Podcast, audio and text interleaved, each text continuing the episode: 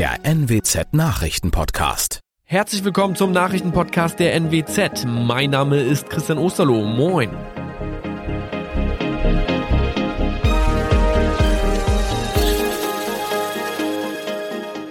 Und das sind die Themen des Tages.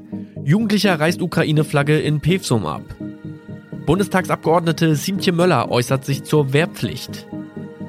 Und Verdi ruft Kita-Personal zum Streik auf. Ein Jugendlicher hat in Pevsum die Flagge der Ukraine von einem hohen Fahnenmast gerissen. Ein Video dazu machte in den sozialen Netzwerken die Runde. Wie jetzt bekannt wurde, traf sich am Samstagabend vor dem Rathaus in Pevsum eine Jugendgruppe. Einer der jungen Männer kletterte einen Flaggenmast hoch, um die Flagge der Ukraine runterzureißen. Zeitgleich filmte ein Audi-Fahrer die Aktion. Nachdem der Junge samt Flagge den Mast runtergerutscht war, flüchtete dieser sofort. Auch der Audi-Fahrer verließ den Ort. Das Video stellte er aber am selben Abend noch in den sozialen Netzwerken online. Nun ermittelt die Polizei. Die parlamentarische Staatssekretärin im Verteidigungsministerium Siemtje Möller aus Farel hat sich einer möglichen Wehrpflicht eher skeptisch gegenüber geäußert. Die Bundeswehr wäre mit einer plötzlichen reaktivierten Wehrpflicht schlicht überfordert. Es gebe keine Kreiswehrsatzämter mehr und auch keine Unterkünfte für Rekruten. Auch Ausbildungspersonal sei nicht vorhanden. Außerdem wäre es nicht zielführend, jetzt wo junge Menschen zwei Jahre lang mit harten Einschränkungen leben mussten. Sinnvoller sei eine Platzgarantie für alle, die sich engagieren wollen, sagte Möller. Die Gewerkschaft Verdi hat die Beschäftigten kommunaler Kitas und sozialer Dienste am Dienstag zu ganztägigen Warnstreiks in Niedersachsen und Bremen aufgerufen. Damit soll der Druck in den Tarifverhandlungen für den Sozial- und Erziehungsbereich erhöht werden. Arbeitsniederlegungen, Demonstrationen und Kundgebungen sind Verdi zufolge auch in Oldenburg geplant. Die jüngste Runde der Tarifverhandlungen mit der Vereinigung der kommunalen Arbeitgeberverbände war ohne Ergebnisse zu Ende gegangen. Verdi fordert bessere Arbeitsbedingungen, Maßnahmen gegen den Fachkräftemangel und eine finanzielle Anerkennung der geleisteten Arbeit. Die Arbeitgebervereinigung VKA hatte nach der zweiten Verhandlungsrunde mitgeteilt, die Vorschläge der Gewerkschaften zur Entlastung seien realitätsfern und nicht umsetzbar. Das waren unsere Nachrichten aus der Region. Weitere aktuelle News aus dem Nordwesten finden Sie wie immer auf NWZ Online. Und Aktuelles aus Deutschland und der Welt hören Sie jetzt von unseren Kollegen aus Berlin. Vielen Dank und einen schönen guten Morgen. Ich bin Nicole Markwald und das sind heute unsere Themen aus Deutschland und der Welt. Auftakt für neue Friedensverhandlungen zwischen der Ukraine und Russland. Amnesty International stellt im Jahresbericht der Welt ein schlechtes Zeugnis aus. Und die deutsche Fußballnationalmannschaft trifft heute auf die Niederlande. Nach rund zweiwöchigen Friedensverhandlungen im Online-Format wollen die Delegationen aus der Ukraine und Russland nun wieder persönlich zusammenkommen. Das Treffen in Istanbul soll am Vormittag starten. In der Ukraine haben Teilnehmer an den Verhandlungen inzwischen Berichte zurückgewiesen, sie seien vergiftet worden. Ulf Mauder berichtet aus Moskau. Haben denn diese Berichte Einfluss auf die nun anstehenden Gespräche? Klar ist, dass der Bericht über einen möglichen Giftanschlag sehr viele Fragen aufwirft. Schon Anfang März soll das passiert sein. Bekannt wurde es erst jetzt. Bestätigt hat der Kreml hier in Moskau, dass der russische Milliardär Roman Abramowitsch bei den Verhandlungen dabei gewesen ist. Nun sagt ein Sprecher von Abramowitsch britischen Medien zufolge, der Oligarch habe danach Symptome gehabt. Allerdings hat auch ein als Opfer genannter Ukrainer diese Vergiftungsgeschichte zurückgewiesen. Er sagt, es gehe ihm gut. Tatsache ist, dass die Verhandlungen heute weitergehen sollen. Die Aufnahme der Flüchtlinge aus der Ukraine soll auf EU-Ebene besser koordiniert werden. Darauf haben sich die EU-Innenminister bei ihrem Treffen in Brüssel verständigt. Bundesinnenministerin Nancy Faeser zeigte sich mit dem Zehn-Punkte-Plan zufrieden. Sarah Geiser, berichtet aus Brüssel. Es soll unter anderem ein gemeinsames System zur Registrierung der Flüchtlinge geben, damit die EU-Staaten besser Informationen austauschen und Missbrauch verhindern können, heißt es hier in Brüssel. Die Verteilung der Menschen soll über eine Solidaritätsplattform organisiert werden. Ein neuer Index soll abbilden, wie stark die EU-Länder jeweils belastet sind. Staaten mit freien Kapazitäten könnten dann denen, die besonders belastet sind, Hilfe Hilfe anbieten. An der Spitze des Index stehen laut der zuständigen EU-Innenkommissarin aktuell Polen, Österreich und Tschechien. Jedes Jahr beleuchtet Amnesty International die Situation der Menschenrechte. Nun stellt die Menschenrechtsorganisation ihr Zeugnis für 2021 aus. Der Jahresbericht wurde nun in Johannesburg vorgestellt und der hat es in sich. Die Reaktion westlicher Staaten auf die Corona-Pandemie. Hat die globale Ungleichheit zwischen armen und reichen Ländern verschärft. Auch die vielen Konflikte bereiten Sorgen. Außerdem sieht die Organisation weiterhin gravierende Mängel im WM-Gastgeberland Katar. Ralf Krüger. Das Fazit ist ernüchternd. Trotz Reformen haben sich in dem Emirat nicht genügend Veränderungen ergeben. Die Menschenrechtler sehen weiterhin gravierende Mängel, vor allem beim Umgang mit den Arbeitsmigranten. Zudem schränkten die Behörden das Recht auf Meinungsfreiheit noch stärker ein. Frauen oder auch Homosexuelle würden weiterhin im täglichen Leben diskriminiert.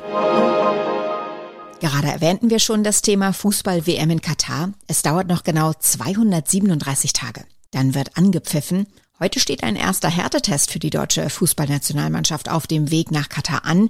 Das Team trifft in Amsterdam auf die Niederlande. Manuel Neuer wird im Tor stehen, Antonio Rüdiger im Abwehrzentrum. Weitere Einzelheiten erfahren wir jetzt von Thomas Thunfeld. Bundestrainer Hansi Flick will ja in Amsterdam gewinnen. Klar, seine Siegesserie unbedingt fortsetzen. Mit ihm als Bundestrainer hat das Team ja alle acht Spiele bisher gewonnen. Wie wichtig ist Flick diese Siegesserie? Naja, diese Serie sieht auch Hansi Flick selber sehr realistisch, weil die acht Siege ja alle gegen schwächere Gegner zustande gekommen sind. Die Serie interessiert mich jetzt ganz wenig. Eine Serie interessiert mich dann, wenn sie Ende Dezember sagen, wir haben acht Spiele in Folge gewonnen, dann bin ich damit sehr zufrieden. Damit könnte ich super gut leben. Ich glaube, wir alle. Aber wir wisst ja auch, was das heißen würde. Allerdings, dann hätten Flick und die Mannschaft ihr großes Ziel erreicht und wären in Katar Weltmeister geworden. Und wie wichtig ist das Spiel generell für die deutsche Mannschaft, vor allem im Hinblick auf die WM?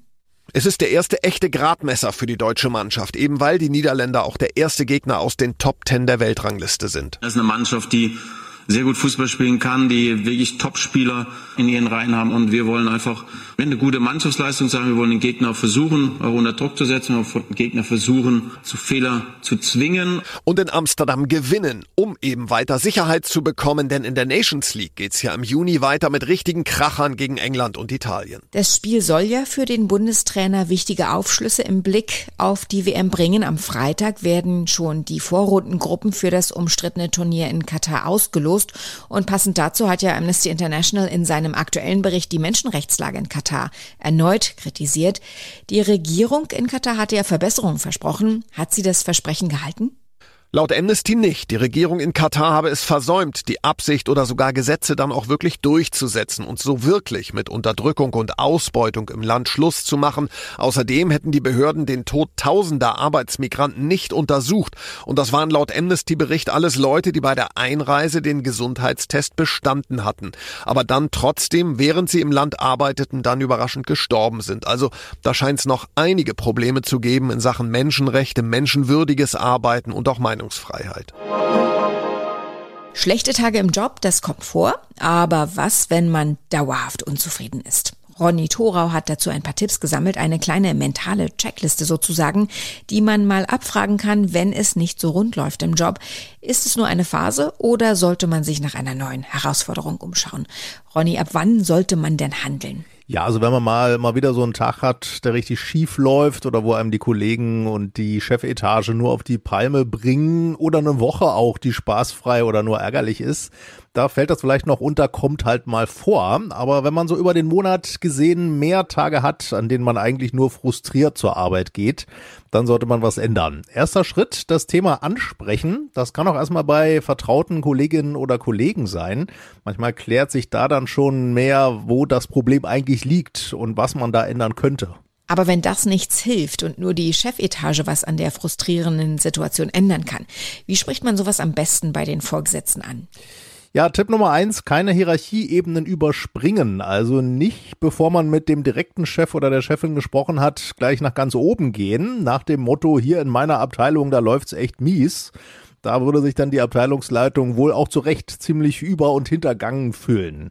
Also erst wenn der direkte Vorgesetzte offensichtlich kein offenes Ohr hat oder sich querstellt, dann sollte man ankündigen, dass man da jetzt zu einer höheren Etage geht und dann kann man es machen. Und wie macht man die eigene Unzufriedenheit im Job deutlich? Frei raus, direkt oder sollte man sich diplomatisch äußern? Ja, also natürlich sollte man jetzt nicht pampig, ausfallend oder auch überheblich rüberkommen, aber auch nicht hilflos, weinerlich, sondern sachlich und an an einer gemeinsamen Lösung interessiert. Und dabei hilft es auch, konkret zu werden, also nicht allgemein, ich bin hier echt nicht zufrieden bei der Arbeit, sondern konkrete Situationen oder Aufgaben, die einen unzufrieden machen, benennen. Ja, und noch besser, selber Lösungsvorschläge schon mal unterbreiten, dann steigt die Chance, dass die Chefetage einen da unterstützt. Und wann ist es Zeit zu sagen, ich gehe? Ja, das sollte man nicht zu schnell machen, raten Berufsexperten, weil wenn man immer gleich abhaut, wenn man unzufrieden ist, dann kann es eben sein, dass es einem im nächsten Job schnell wieder passiert. Erstmal versuchen, die Dinge zu verbessern.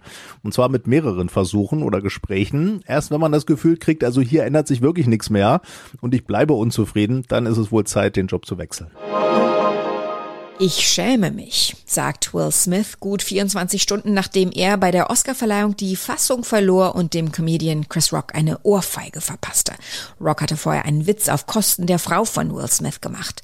Mein Verhalten bei den gestrigen Academy Awards war inakzeptabel und unentschuldbar schrieb der Schauspieler bei Instagram. Dann entschuldigte er sich ausdrücklich direkt bei Chris Rock, den Veranstaltern der Preisverleihung und den Zuschauern. Damit ist der Vorfall allerdings noch nicht abgeschlossen. Die Veranstalter prüfen, ob die Ohrfeige für Will Smith Konsequenzen haben wird. Chris Rock hatte seinerseits rechtliche Schritte abgelehnt. Soweit das Wichtigste an diesem Dienstagmorgen. Ich heiße Nicole Markwald und wünsche einen guten Tag.